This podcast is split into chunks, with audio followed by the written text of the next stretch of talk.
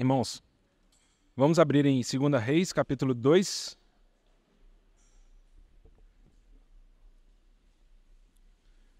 Como prometido já há alguns meses, eu gostaria de trazer alguns pensamentos olhando a vida de Eliseu. Esse microfone hoje está. É o que tem para hoje, né? Mas olhando para a vida de Eliseu jogar luz em Romanos 16 e pegar alguns princípios e propor esses princípios para os irmãos, na expectativa de que os irmãos reflitam, meditem, vejam se faz sentido, veja se isso edifica a vida de vocês. Eu estava lendo né, o Velho Testamento e lendo aqui a história de Eliseu, comecei a fazer algumas conexões com Romanos 16 e foi passando o tempo aí, né? eu fui para outro lado e depois outros irmãos falaram. Eu gostaria de ler com os irmãos aqui em 2 Reis, capítulo 2, no versículo 11.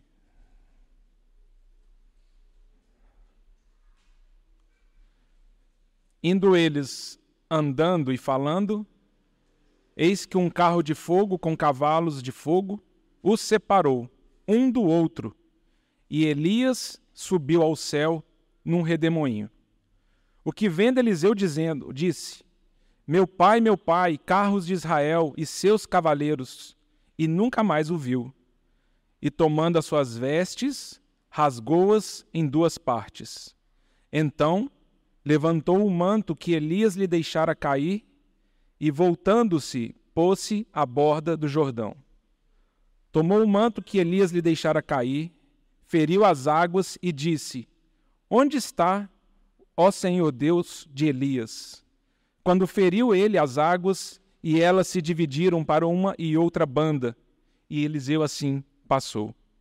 Obrigado. Vendo-o, pois, os discípulos dos profetas que estavam defronte em Jericó disseram: O espírito de Elias repousa sobre Eliseu. Essa é a primeira figura que eu gostaria de propor para os irmãos, de Eliseu como um tipo da igreja. Então fica, fica fácil a gente entender esse contexto aqui, né? Os Elias sendo assunto aos céus, Elias sendo elevado às alturas e Eliseu recebendo do espírito de Elias para o seu ministério. Né? A gente sabe um pouquinho antes que Eliseu ele pede para Elias né, porção dobrada do seu espírito. E Elias não poderia assegurar se Deus daria isso para ele. Ele falou: então vamos fazer o seguinte: se por acaso você me vir subindo aos céus, é porque Deus vai te dar o que você pediu. E esse é o texto que nós lemos. É Eliseu recebendo o espírito de Elias. É interessante porque Elias é assunto aos céus, Eliseu rasga a sua própria veste e se veste do manto de Elias. E a partir desse momento que o ministério de Eliseu começa, as pessoas dão testemunho que é o espírito de Elias que está em Eliseu. O espírito que operou em Elias agora opera em Eliseu. Então, é fácil nós lemos, por exemplo, João 14, quando o Senhor faz essa promessa para os seus. Né? Ele vai dizer, ele vai afirmar que obras semelhantes a deles nós faríamos, e algumas até superiores a dele. Por quê? Porque ele enviaria seu Espírito Santo e a igreja, então, se tornaria o instrumento de Deus para a manifestação da sua vontade no tempo presente. Isso é muito importante para nós. As últimas palavras registradas antes do Senhor ser assunto aos céus, ali em Atos 1,8, não é essa?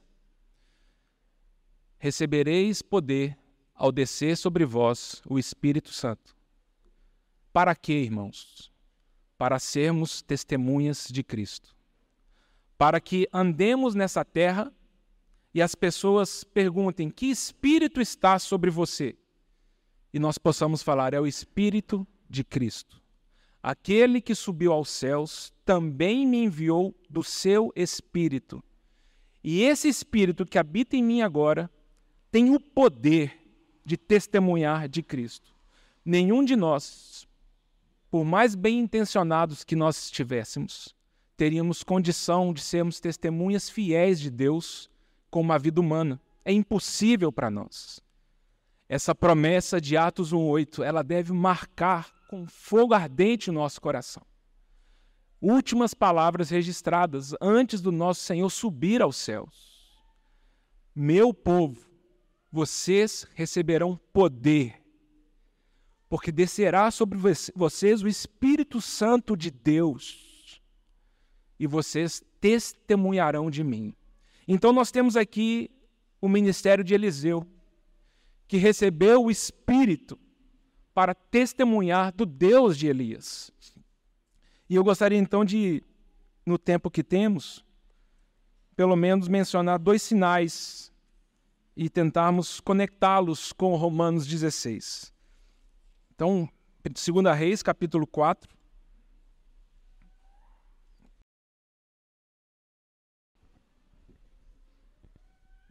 Versículo 38.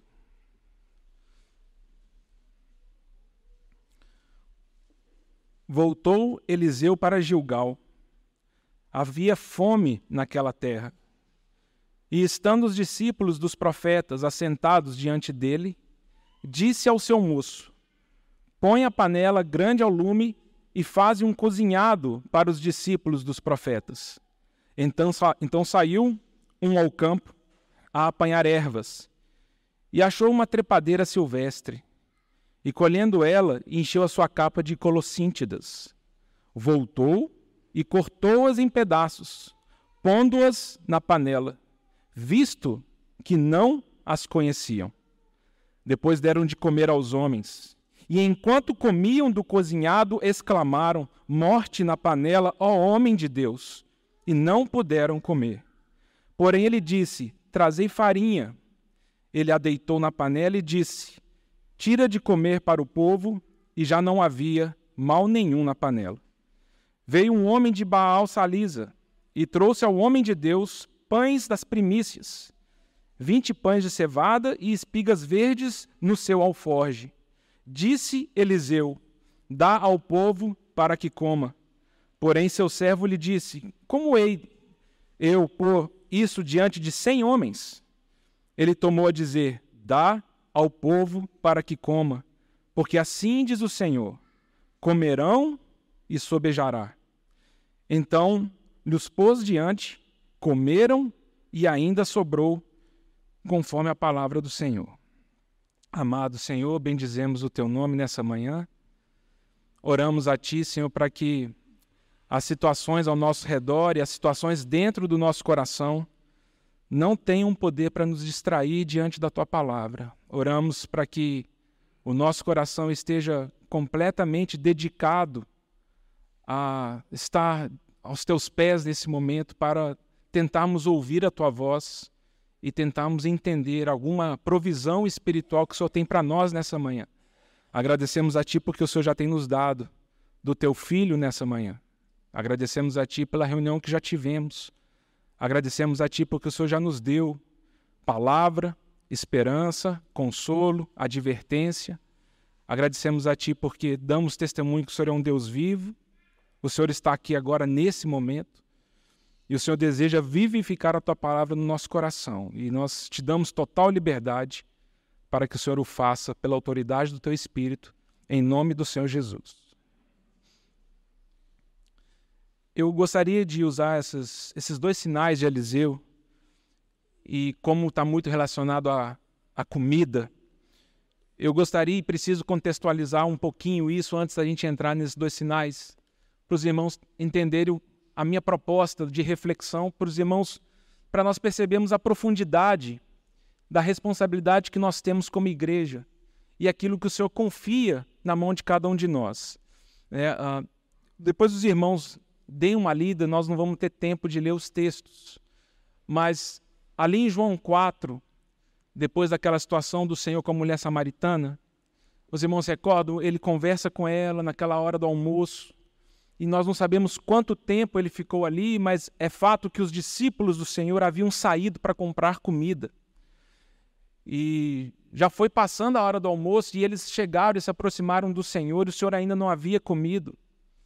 E no final dessa, dessa situação, eles, os discípulos deles estão preocupados com o nosso Senhor e falam: Mestre, coma alguma coisa. O Senhor então ele vai dizer para eles: Eu tenho uma comida que vocês não conhecem. Existe alguma coisa que me move, que me dá força, que não é físico, não é material. E eles não entenderam isso, falaram: Mas será que alguém já deu comida para ele? Será que ele comeu escondido? Ele tinha um pacotinho de salgadinho, comeu, ninguém viu. E o Senhor fala: não. Existe uma comida. E é muito importante que nós tenhamos isso como pano de fundo. Comida como vontade de Deus. E ele vai falar isso para os seus discípulos. A minha comida é realizar a obra de Deus. É isso que me fortalece, é isso que traz força para dentro de mim, é aquilo que me sustenta, é conhecer a vontade de Deus e me alimentar dela. A verdadeira comida, né? No capítulo 6 ele vai dizer isso. A verdadeira comida é o corpo e o sangue de Cristo. É isso que o ser humano precisa. E nós conseguimos entender, voltando um pouquinho na experiência do próprio Senhor Jesus, na tentação do deserto, porque é justamente num contexto, é muito importante percebermos os passos ali. O Espírito do Senhor o Espírito Santo levou Jesus Cristo ao deserto. No deserto, o Senhor passou por provações, por privações. No deserto, nós temos desejo e os nossos desejos se afloram, os nossos desejos se manifestam. Nessa situação de 40 dias sem comer, o Senhor Jesus tem fome. É nessa vulnerabilidade humana que Satanás se lança. E ele fala: Você tem fome? Então por que você não deforma a sua relação com Deus? Por que você então não corre atrás daquilo que mata a sua fome nessa terra e deixa um pouco Deus de lado? Então o Senhor Jesus responde para Satanás, Deuteronômio 8, versículo 3. Nem só de pão nós vivemos, e é interessante, depois os irmãos leiam Deuteronômio versículo 1 a 3 do capítulo 8. Tão impressionante isso. E se o Senhor pudesse abrir nossos olhos para entendermos que os desertos da nossa vida, eles não são o problema em si, eles apontam o problema do nosso coração. Porque o Senhor, ele vai dizer: Eu te levei para o deserto. Eu te humilhei. Eu tirei das suas mãos a comida natural que você achava que te sustentava. Eu fiz isso para provar teu coração. Eu fiz isso para que você pudesse perceber o que de fato te sustenta. O que de fato te faz levantar da cama. O que de fato faz assim, eu tendo essas coisas, eu estou satisfeito. O Senhor fala, não, porque se essas coisas que te satisfazem não apontam para a eternidade, e não estão na própria vida de Deus, eu preciso tirar isso de você. Porque essas coisas não vão subsistir para sempre. E eu preciso te preparar para a eternidade. Então, quando o Senhor fala, eu te conduzi para uma situação em que eu restringi as coisas que te satisfazem, eu tirei essas coisas de você, eu tinha um propósito: é para que você aprendesse que, nem, que não só de pão você vive. Mas da mesma forma que nós, no nosso corpo físico, precisamos do pão material para vivermos, o Senhor fala: perceba, você tem um homem espiritual dentro de você que precisa da palavra que procede de Deus. Eu preciso dessa palavra.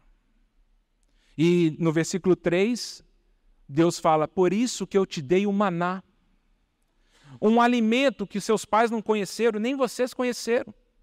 O que significa isso? Homem algum produziu maná, não estava na receita da nossa avó. Não era um prato que o, os israelitas ou Abraão foi passando de geração em geração. Como se prepara o maná? Impossível, porque o maná é um alimento que desce do céu.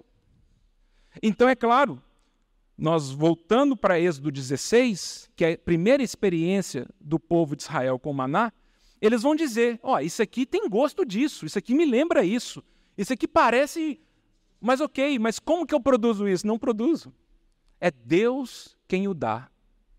E eu queria propor propor para os irmãos a experiência do maná, do pão, da comida, como a experiência de comermos a vontade de Deus. Nós precisamos comer da vontade de Deus, experimentar a vontade de Deus, não apenas conhecer a vontade de Deus, porque nós conhecemos a vontade de Deus nas nossas situações em quase tudo, mas se nós não as experimentamos, então nós não tomamos posse da energia que essa comida dá. Então não adianta nada. Eu chamo a Ana Luísa, nutricionista aqui, e ela vai poder fazer um cardápio maravilhoso e falar para mim todas as combinações perfeitas de nutriente e café da manhã e jantar e almoço e a mistura perfeita de legumes, frutas, verduras. E se você fizer isso, não vai te faltar cálcio, não vai te faltar vitamina D, não vai te faltar nada. Eu posso saber todas essas coisas, mas se eu não tomar posse e comer essas coisas, o que, que, que vai valer? Eu lembro quando a gente ainda morava no Dona Clara, é, eu entrei de férias do trabalho, sei, tem 15 anos isso. Eu já estava olhando para o meu corpo, imagina hoje, né? Mas naquela época eu, falei, sou um homem um saco de batata. Eu estava assim, fazer ginástica e vou começar a fazer ginástica. E olha a confusão que eu fiz. Eu fui lá, a gente morava um quarteirão e meio da entrada de um clube, que, né, no lado ali de casa. Eu comprei a cota do clube. Comecei a pagar a mensalidade do clube. Comprei um tênis para correr. Com amortecedor em gel, que absorve o impacto do joelho. Comprei meia, camiseta, short. Na época não existia nem smartphone, né? Eu comprei um tocador de, de música que você botava assim, botava fone, fazia uma playlist, botei uma playlist de rock lutador, botei uma playlist de Bíblia, botei uma lista, playlist de pregação. Não corri. Nem fui. Não adianta. Não adianta ter os equipamentos se eu não entro nessa experiência. Não adianta. Não adianta a gente se preparar, saber, se a gente não toma posse. Não adianta eu saber que o Senhor Jesus é o pão da vida se eu não tenho fome dele. Como o Arthur falou hoje. Eu sei no conhecimento, mas eu não sei na prática. É uma comida que ninguém conhece. É interessante, né? Maná.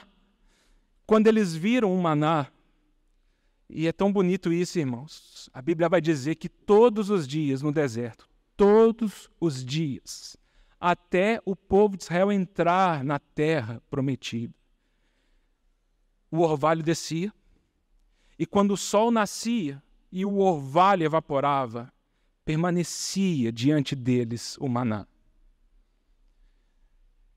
Da mesma forma que a misericórdia do Senhor se renova todos os dias para nós, a sua vontade ela é diária para ser experimentada.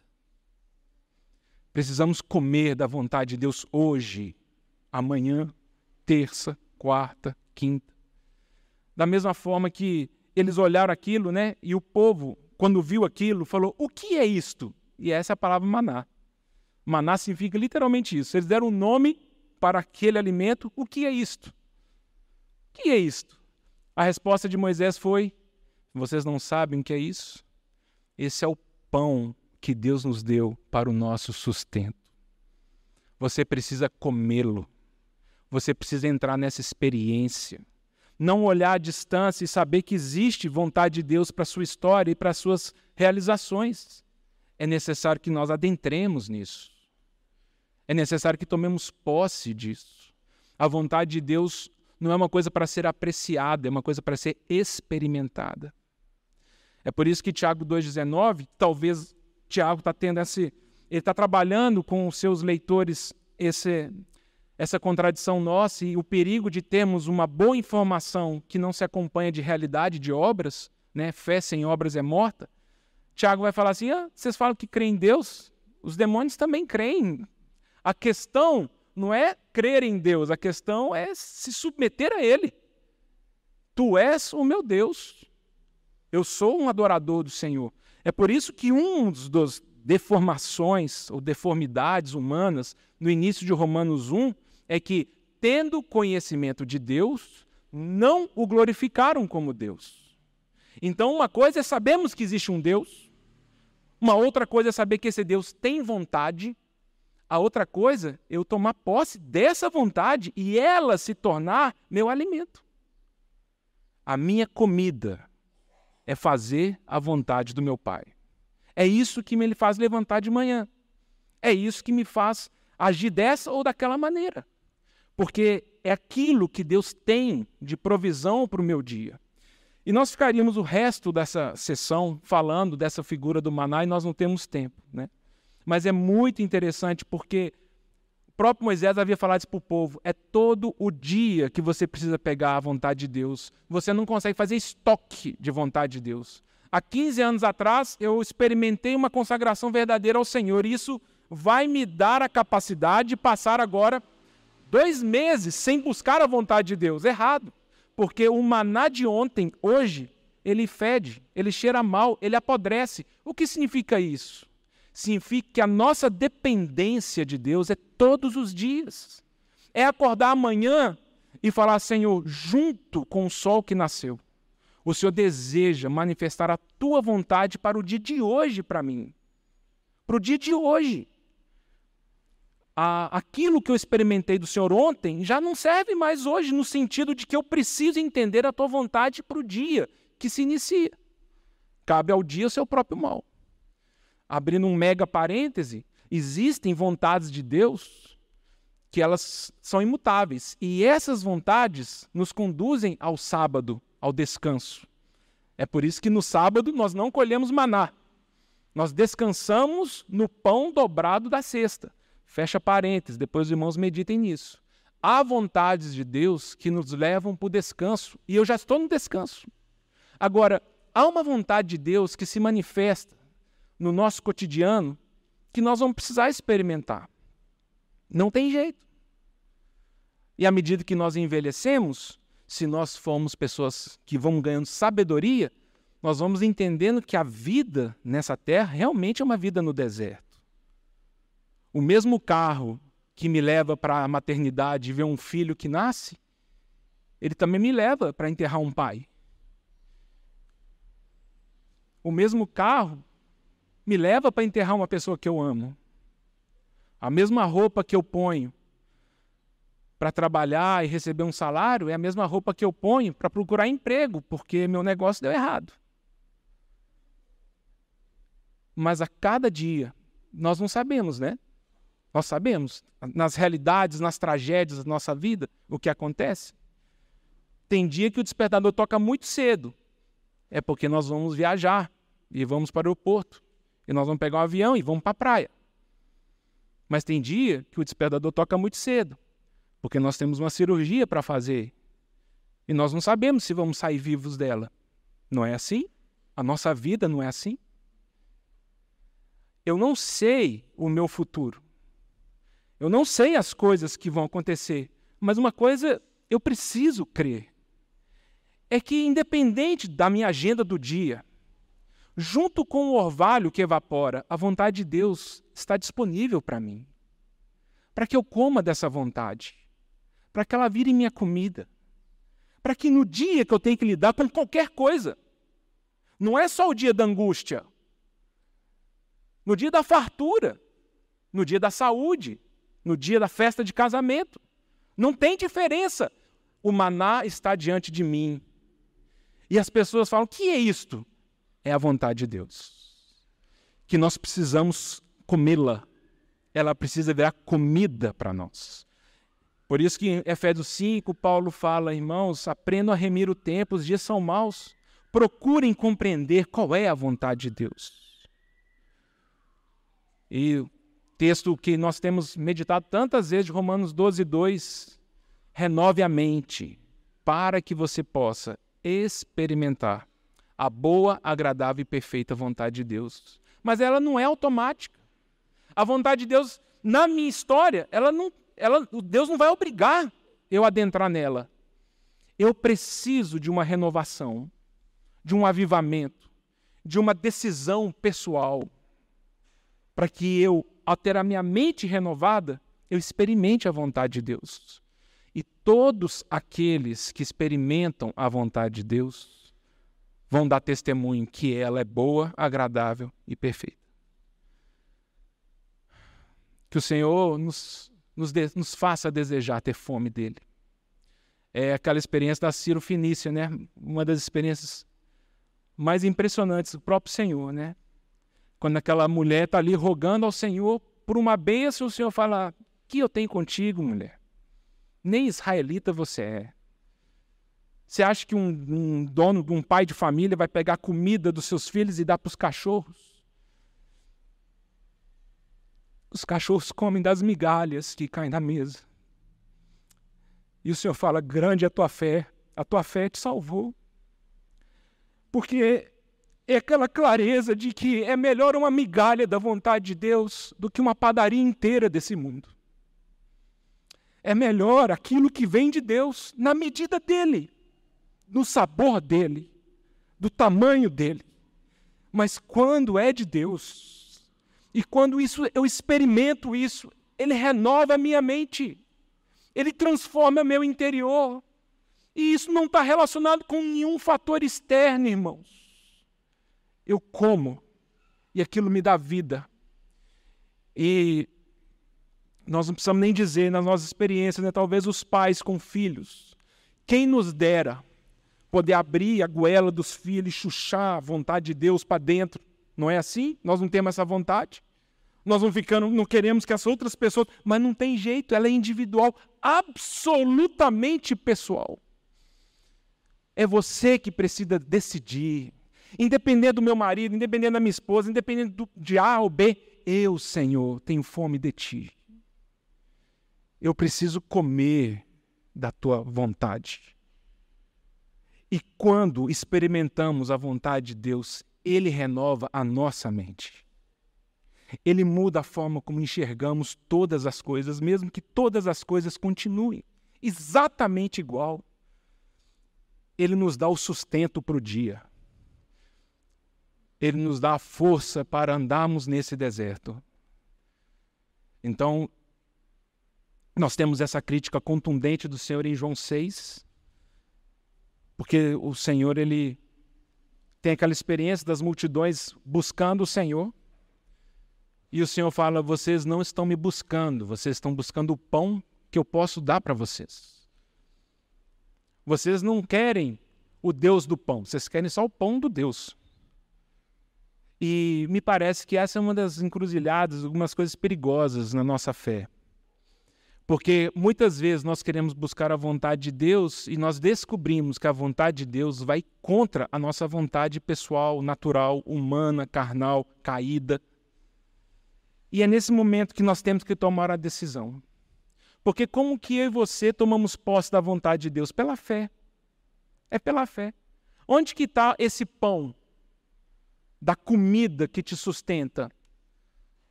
Não está num endereço físico não está em subindo escadas de joelho ou fazendo qualquer fator ou situação externa, como se essas manifestações externas elas pudessem manipular Deus, ou como se essas situações externas pudessem seduzir ou constranger Deus para que Ele faça a nossa vontade. É exatamente o contrário. Esse, esse é o conceito de jejum, na minha perspectiva, lendo Isaías 58. Jejum não é deixar de comer para constranger Deus. É deixar de comer porque minha fome por Deus supera a fome por comida física. É um desespero por Deus. É um desejo de conhecer a vontade dEle na minha saúde, na minha mente, nas minhas emoções, nas minhas finanças, na minha sexualidade, no meu casamento, nos meus filhos, entre os irmãos. Senhor, eu preciso conhecer a tua vontade. Eu preciso. Por isso que John Piper tem um bom livro sobre jejum que chama Fome de Deus. Jejum é fome de Deus. Não é processos para manipular Deus, como ele critica os israelitas. Você vai deixar de comer para tentar ganhar alguma coisa comigo? Vocês não estão entendendo o jejum. O jejum é falar como o Senhor Jesus, eu eu tenho uma necessidade, uma comida. E ela é tão pessoal que você, no meu lado, não consegue entender, mas eu preciso comer a vontade de Deus nessa situação da minha vida. para não acontecer igual o ditado que nós conhecemos, né? Comer o pão que o diabo amassou. E triste para nós quando passamos a nossa vida comendo o pão que o diabo amassou. Porque o pão que o diabo amassa e nos oferece é muito fácil perceber as consequências em nós. Malícia, lascívia, luxúria, dissensão, difamação, murmuração, obras da carne. É isso que é fortalecido. Quando nós comemos da vontade desse mundo, quando nós comemos da vontade do nosso homem caído, quando nós buscamos satisfação e desejo em qualquer coisa que não seja Cristo. O Senhor, ele, ele vai dizer, né, Arthur, ele pincela isso nessa manhã e é, e é impressionante. João 6, 36, versículo 35 e 36. O Senhor ele dialoga ali com aquele povo. Faça esse contraponto com essa mulher Finícia. Faça o contraponto com uma mulher desesperada que enxerga no Senhor o Messias e fala: Não importa. Se for uma migalha, se for de ti, eu quero, Senhor. Com os sabichões judeus, conversando com o Senhor. E o Senhor claramente diz para eles: vocês não estão buscando salvação em mim, vocês só querem as bênçãos que eu posso dar. Mas eu sou o pão da vida. Preste atenção, irmão. Não é que o Senhor Deus dá o pão, Ele é o pão. Ele é aquilo que, se você comer, a sua satisfação será completa. É muito diferente essa perspectiva. Quando nós oramos, isso se expõe. Quando nós nos aproximamos do pão da vida e falamos, Senhor, dá-nos do teu pão, ele fala, então você vai querer a mim mesmo. Não, não, eu não quero o Senhor. Eu só quero que o Senhor faça a minha vontade. Eu falo, não, mas o pão da vida é a vontade de Deus, não é a sua vontade que é o pão da vida. O pão que você quer comer é o pão da morte. Porque eu não estou nisso. Então eu preciso tirar essas coisas de você. E isso nos humilha, porque isso expõe quem somos. Isso mostra nossa infantilidade. Isso mostra nossa, nosso coração duro. Isso mostra nossa incapacidade de perdoar, isso mostra nosso rancor, isso mostra nossa avareza, isso mostra nossas mesquinharias. E o Senhor fala: Eu preciso te humilhar, eu preciso tirar essas coisas de você. Mas não é porque eu não te amo, é exatamente o contrário. É porque eu quero que você perceba que esses pães que têm tentado te sustentar não te conduzirão à vida eterna. Então o Senhor fala para esses judeus, os judeus então todos sabichões, né? O nosso pai Moisés nos deu do pão de Deus no deserto. Onde está o pão que o Senhor pode nos dar para que creiamos em Ti? E o Senhor Jesus fala: Não, não foi Moisés que deu o pão do céu. Quem dá o pão do céu é meu Pai. João 6,35. Eu sou o pão da vida. Quem come de mim jamais terá fome. Versículo 36, irmãos. O Senhor fala para eles, ele acaba de falar isso no versículo 35. No versículo 36, ele fala: Mas vocês, porém, têm me visto mas vocês não creem. Vocês não creem. É por isso que você tem uma vida que passa fome. Eu vou repetir para os irmãos. O Senhor Jesus está dizendo que Ele mesmo é a resposta de Deus para nós. Você ora pedindo o quê? Eu sou o pão da vida. Coma de mim, você não terá mais fome. Beba de mim, você não terá mais sede. E esse povo então vai embora, escandalizados com o Senhor. Porque não é uma, nem duas, nem três, é, e vai ser por resto da nossa vida. Nós vamos descobrir que há vontades em nós que são contrárias à vontade de Deus. E nós precisamos dar um passo de fé. Senhor, a despeito do que eu quero, seja feita a tua vontade e eu quero saber a tua vontade, e eu quero comê-la, eu quero experimentá-la, Eu quero saboreá-la. Eu quero que isso entre em mim. Eu quero que isso gere vigor. Eu quero que isso gere força. Eu quero andar nessa terra na força da tua vontade. Nosso tempo acabou. Não deu nem para entrar. Mas eu queria terminar pelo menos correndo aqui mais dez minutos com os irmãos. Os irmãos entendem, e aí eu vou pegar, depois, se o senhor permitir, a gente pode falar da comida envenenada. Os irmãos conseguem entender, então, se a gente conseguir colocar essa questão da comida sendo a vontade de Deus, aquilo que nos sustenta espiritualmente, os irmãos conseguem entender essa triste sentença do início do texto que lemos. Havia fome naquela terra. Havia fome. A vontade de Deus não era abundante. Nós andamos sem conhecer a vontade de Deus na nossa vida. Para falar a verdade, pior será para nós é quando nós sabemos a vontade de Deus e fugimos dela. Aí, irmãos, vocês podem preparar, não há escapatória. Não há escapatória. Porque o Senhor não abrirá mão da sua vontade. E havia fome naquela terra, as pessoas estão com fome, não há comida.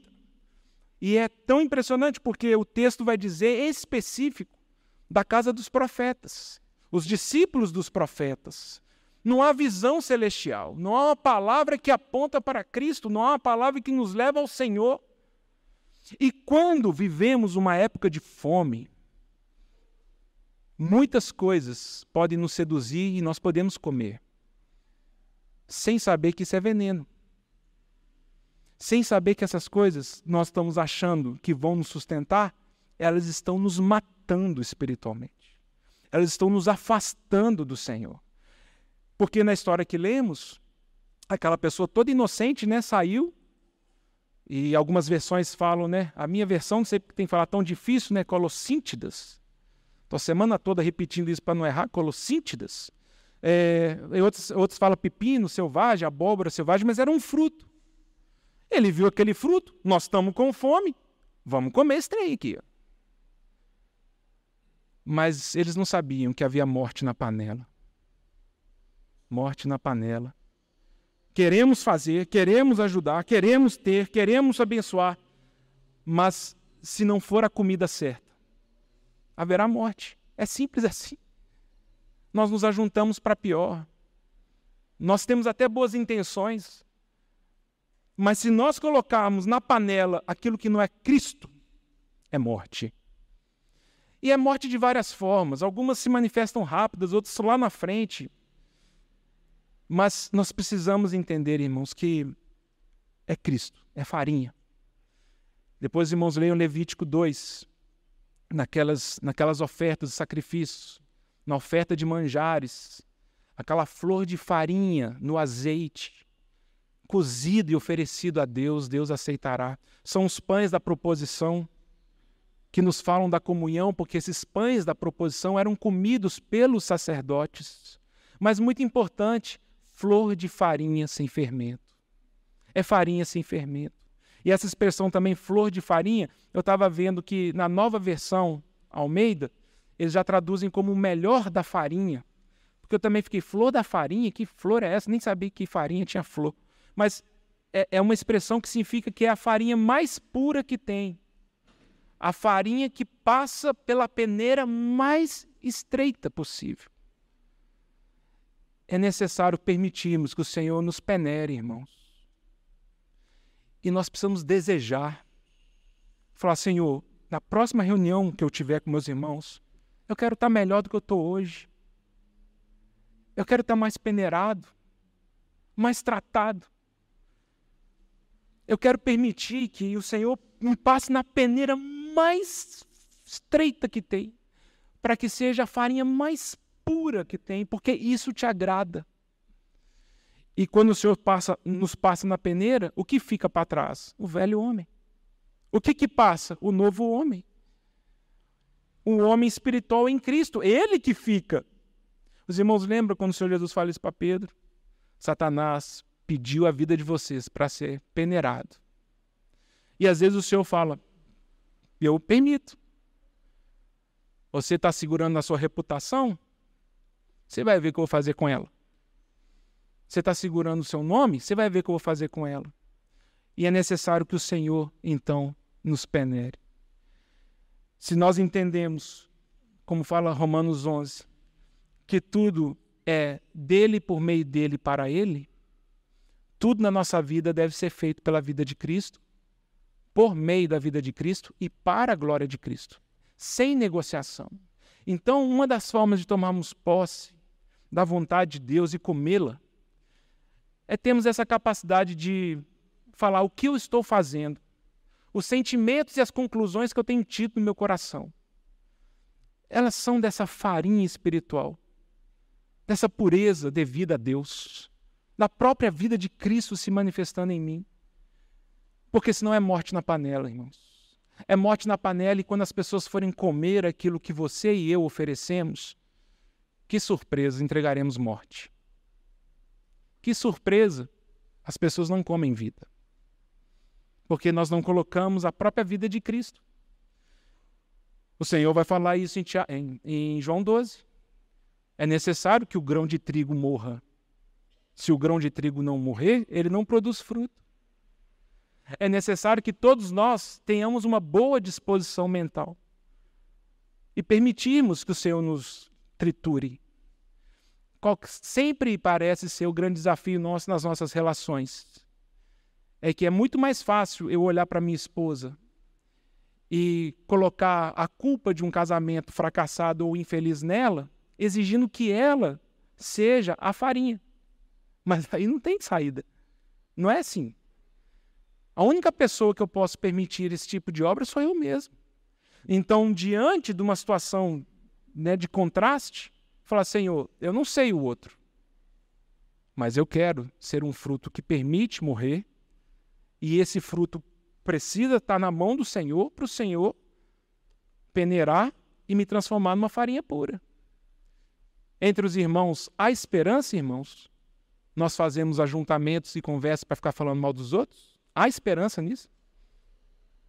É um caminho de quebrantamento? Qual, qual é a saída para essas coisas? Constatarmos os nossos defeitos, nossos problemas? Se não for, irmãos, para acabarmos com a morte da, na panela, precisamos colocar a vida de Cristo nessas coisas. E nós juntos precisamos buscar o Senhor para que Ele derrame da vida dele. E aí nós também conseguimos entender esse, esse segundo sinal. Porque num ambiente de fome, Eliseu, e aí é importante, né? A igreja tem esse papel. Qual que é o papel nessa terra de, de checar doutrina? de checar se essas coisas conferem com Cristo ou não? Da igreja. Nós vamos esperar quem? Nós precisamos, como Eliseu fez ali, santificando aquela panela, nós, como igreja, precisamos colocar Cristo nas nossas conversas, nas nossas relações, nas nossas interrelações, nos nossos ministérios. É papel de Eliseu, é papel da igreja. E da mesma forma que quando aquele homem ele apresenta aqueles pães e Eliseu fala: então vai lá, alimenta aquele povo ali. E ele falou: ah, mas ali são 100, eu tenho 20 pães? Como que eu vou alimentar? Eliseu fala: é palavra do Senhor, não é minha. Vai alimentar e vai sobrar. Mal ele sabia, né? Mal esse homem sabia, mal Eliseu sabia. Que algumas centenas de anos depois, o nosso Senhor pegou cinco pães e alimentou mais de 10 mil pessoas. Porque os evangelhos falam que eram 5 mil homens, fora crianças e mulheres. E isso nos fala, irmãos, que o Senhor é um milagre. Nós comemos a vontade dele coletivamente. É um milagre. Mas isso necessita ser colocado nas mãos dele. Um, um pão que se divide e centenas de pessoas comem e sobram Nenhum homem pode falar assim: uma salva de palmas para mim, graças a mim, ao meu grande poder. É, é espiritual, é impossível para nós.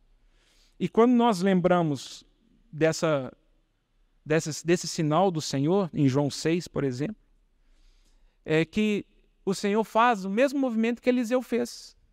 Eliseu olha para aquele homem e fala: dá de comer para eles. O que, que você tem aí? Pega o que você tem e dá para eles. E não é isso que acontece nos, nos evangelhos, nessa, nesse sinal? Mateus, Marcos e Lucas não nos contam isso. Né? Mateus, Marcos e Lucas nos contam que só encontraram cinco pães e dois peixes. Mas é em João que nós temos a informação que os cinco pães e os dois peixes, eles vinham de uma única pessoa, de um jovem. Nos quatro evangelhos nós temos esse, esse mover. Em Mateus, Marcos e Lucas, nós temos exatamente essa descrição do Senhor. Dai-lhes vós mesmos de comer. Eles estão com fome. Dá-lhes vós mesmos de comer. Mas, irmãos, então tentem conectar esses dois pensamentos. Como nós podemos abençoar o nosso irmão, a nossa irmã? Como nós podemos entregar alguma coisa que vai abençoar o próximo se nós não temos? Como você deseja abençoar com a vontade de Deus o seu próximo se você não tem comido da vontade de Deus? Então, nós vamos fazer parte da turma que passa fome e não tem o que dar. Aquele jovem, ele tinha cinco pães e dois peixes. E ele entregou na mão do Senhor. Não é só um conhecimento que me alimenta, mas é uma vontade de Deus que se disponibiliza para o próximo. É uma vontade de Deus generosa para o próximo. É uma vontade de Deus que fala o que eu tenho não pertence a mim, pertence ao próprio Senhor. Porque esse jovem, ele poderia falar assim: aqui, cada um com seu problema. Se vocês não trouxeram, mamãe fez para mim um lanche espetacular.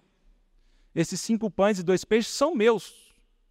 Inclusive, é uma vergonha vocês não terem pães nem peixes para dar para os outros. Mas não é assim. E é nesse contexto que eu convido a você pensar em Romanos 16, do versículo 1 ao 16. A quantidade de saudação e como Paulo é grato, porque ele olha para uma cidade, específico Roma, e à medida que ele lembra daquela cidade, ele começa a saudar as pessoas que moram lá. Ele começa a lembrar que essas pessoas o alimentaram. De alguma forma, essas pessoas abençoaram a vida dele. Esse jovem das Escrituras, nós não sabemos nem o nome dele. Nós não sabemos quem é. A única coisa que a gente sabe é que o que ele tinha, ele falou: Senhor Jesus, está aqui, ó. E por meio da igreja, dos discípulos, aquilo alimentou muitas pessoas. Nós olhamos Romanos 16, nós não ouvimos estudos sobre o Urbano, Pátrobas, Trífone, Trefosa, Derbe, Feb, nem sei falar o nome, Derbe é cigarro. Nós não sabemos, ampliato. Manuel, você pode falar alguma coisa sobre ampliato? Mas o Senhor não vê como nós vemos. E no reino dele essas coisas vão se manifestar. Porque Paulo ele vai dizer assim: Eu sou muito grato a Priscila e Áquila. Porque eles se dispuseram a me abençoar e colocaram a própria vida deles em risco. Mas eu queria dizer que não sou eu apenas que sou grato. Todas as igrejas de Cristo entre os gentios são gratos a esse casal. Sabe por quê? Porque eles alimentaram Paulo e Paulo alimentou a milhares de pessoas. Por meio de um casal anônimo Deus sustentou o apóstolo Paulo. E Paulo foi usado por Deus para alimentar centenas de pessoas. E hoje nós lemos suas cartas, meditamos. E o Senhor, ele talvez ele, ele olhando essas coisas, ele fala: não, a distribuição da comida quem dá sou eu. E quando Paulo precisava de sustento, eu levantei pessoas para o abençoar. Pessoas anônimas para nós, mas bem conhecidas por Deus. Então, irmãos, não é para olharmos, eu tenho só cinco pães. A questão é olhar, Senhor, o que eu tenho, eu te dou. E eu te dou para o Senhor fazer com isso o que o Senhor quiser. É um passo de fé. é experimentar a vontade de Deus e essa vontade de Deus te transforma, essa vontade de Deus te muda, e quando outras pessoas se aproximam, Deus fala para você: dá-lhes, dá você de comer a eles, daquilo que eu tenho te dado, do pão que você tem comido, da experiência que você tem tido a sós no seu quarto. Quando nós oramos pelos nossos inimigos, me parece que é um dos caminhos que nós poderíamos dizer. Orar pelo inimigo talvez seja isso, Senhor, eu eu preciso que o Senhor me dê da tua vontade nessa situação, para que eu coma do teu pão. E eu não entregue para o outro um pão fermentado por muitos pecados e deformações emocionais. Porque eu quero que quando essa pessoa coma daquilo que eu tenho para oferecer para ele, ele coma da tua vontade. E olha que ao falar isso não se vi que é, são flores, não, irmãos. Nosso compromisso não é agradar o próximo. O nosso compromisso é entregar a vontade de Deus para o próximo. Mas isso não se dá diretamente, nós colocamos isso nas mãos do Senhor. É Ele que faz o sinal, é Ele que opera, é Ele que transforma. Então, uma tragédia que nós podemos ter é, é esse desejo que temos de sermos referência para os nossos filhos, mas quando eles comem de nós, eles não comem o pão da vida. Porque nós não temos esse pão. Nós temos só conhecimento, nós temos religião, nós temos informação, nós temos uma conduta evangélica boa. Mas eles olham para nós e eles falam: essa pessoa tem fome também. Você quer me ensinar a comer, sendo que você tem fome também? Que quando os problemas dessa vida vêm e os pães dessa terra são tirados pra, de você, você se desespera?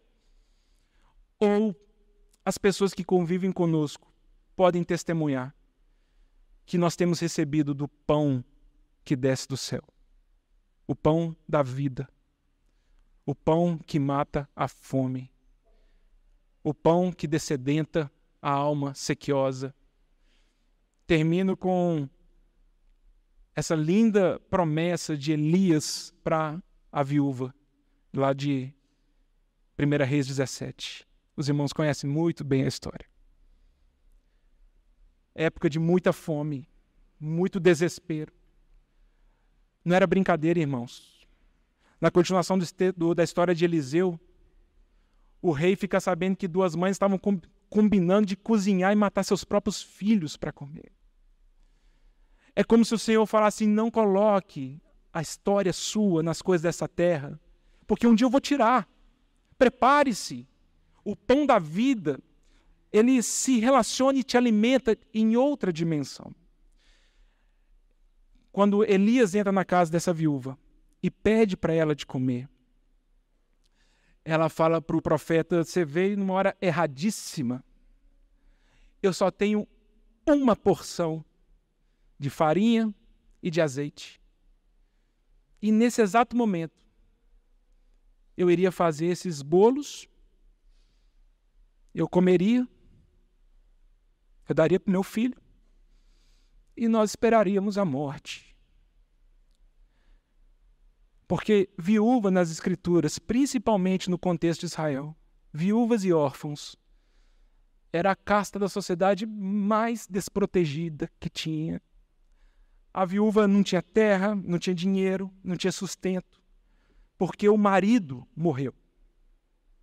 É por isso que o Senhor é tremendamente duro com seu povo, quando o seu povo esquece daqueles que realmente precisam e essa mulher, ela fala com Elias isso, e parece-me que Elias, ele, ele não é tocado por ela, né? ele não saiu nenhuma lágrima do olho dele. Pelo contrário, ele, ele olha para ela e fala assim: Nós vamos fazer o seguinte: você vai pegar a sua farinha, você vai pegar o seu azeite, você vai fazer um bolo e você vai me dar. Você vai dar para mim primeiro e essa viúva, então, ela se dispõe a isso, e aí nós temos, me parece que é o versículo 14 de 1 Reis 17. Porque assim diz o Senhor: presta bastante atenção, não te faltará azeite na botija, não te faltará farinha na panela, até que o Senhor venha fazer as chuvas voltarem à terra. Um coração que se deseja dar, o Senhor não desampara. Anote isso, irmão. Preste atenção, irmã. Você quer experimentar uma vida em abundância? Aprenda a dar aquilo que Deus te dá. Porque nós começamos a morrer de fome. Porque eu olho ao redor e eu exijo que você me alimente. Eu exijo que você me dê o pão, que você me dê o azeite, mas não é assim no reino de Deus. Não é assim que o Senhor trabalha. A promessa do Senhor para aquela viúva, que não lhe faltaria azeite, tipo do Espírito Santo, não te faltará farinha, tipo da vida de Cristo, está justamente numa pessoa que depende completamente de Deus e coloca a sua fé na vontade dele. Está aqui, Senhor, é tudo que eu tenho.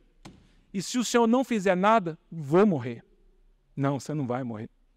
Porque é justamente nessa vida de ressurreição, nessa completa dependência do Senhor, é que está nosso poder e a nossa força. Numa pessoa que confia apenas em Deus. Para de olhar circunstâncias, para de olhar situações, e com isso não significa que a vontade de Deus se encaixará com as minhas expectativas. Significa que eu vou experimentar a vontade de Deus dentro das minhas situações e a vontade de Deus tem poder para deixar meu coração em paz, para deixar meu coração satisfeito. Eu convido os irmãos a pensarem nisso. Salmo 36, né, versículos 7, 8 e 9.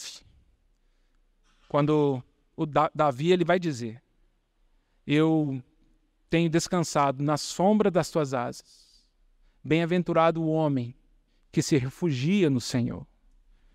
Porque quando ele se esconde na casa de Deus, ele pode dar o testemunho que ele se farta da abundância da casa de Deus. E é isso que Paulo fala. Essa é a história de Paulo. Eu, quanto mais eu dava, eu olho para trás e eu vejo o quanto o Senhor Deus me deu por meio de muitas pessoas. Eu vejo como que Deus me sustentou por meio da vida de muitas pessoas. Eu vejo como que Deus me abençoou financeiramente, me abençoou doutrinariamente, me abençoou no abraço, me abençoou na visita, me abençoou no consolo, me abençoou na admoestação. Como o Senhor Deus me abençoou por meio do seu povo, por meio do seu corpo. Mas isso só é possível se cada um de nós individualmente experimentar a vontade de Deus e ter desse pão para compartilhar com o próximo. Davi fala: quem vai para a casa de Deus, ele se farta da abundância dessa casa e das torrentes das suas delícias, Deus lhe dá de beber. Torrente, irmãos. Fluxo de água violenta, forte, vigorosa, que se origina depois de uma chuva abundante. Davi fala: Sabe o que acontece quando nós descansamos em Deus? Quando nós esperamos nele? De uma forma graciosa, abundante. Deus derrama das suas bênçãos para nós e nós bebemos das suas delícias. Davi continua: Pois em ti está o manancial da vida. E essa é a tragédia nossa. É porque o Senhor está falando assim: olhe para mim, descanse em mim, busque a sua direção de vida em mim, e você será surpreendido por abundância, chuvas de delícia e manancial de vida. E nós olhamos e falamos: será mesmo? Será mesmo, Deus? E aí nossa vida se perde no caminho. Estamos assando um monte de pão da comida que a terra nos oferece. E nós não podemos, também mencionando Davi no Salmo 34, versículo 8, aprovar e vede. Prove, vede, o Senhor é bom. E bem-aventurado todo aquele que se refugia nele.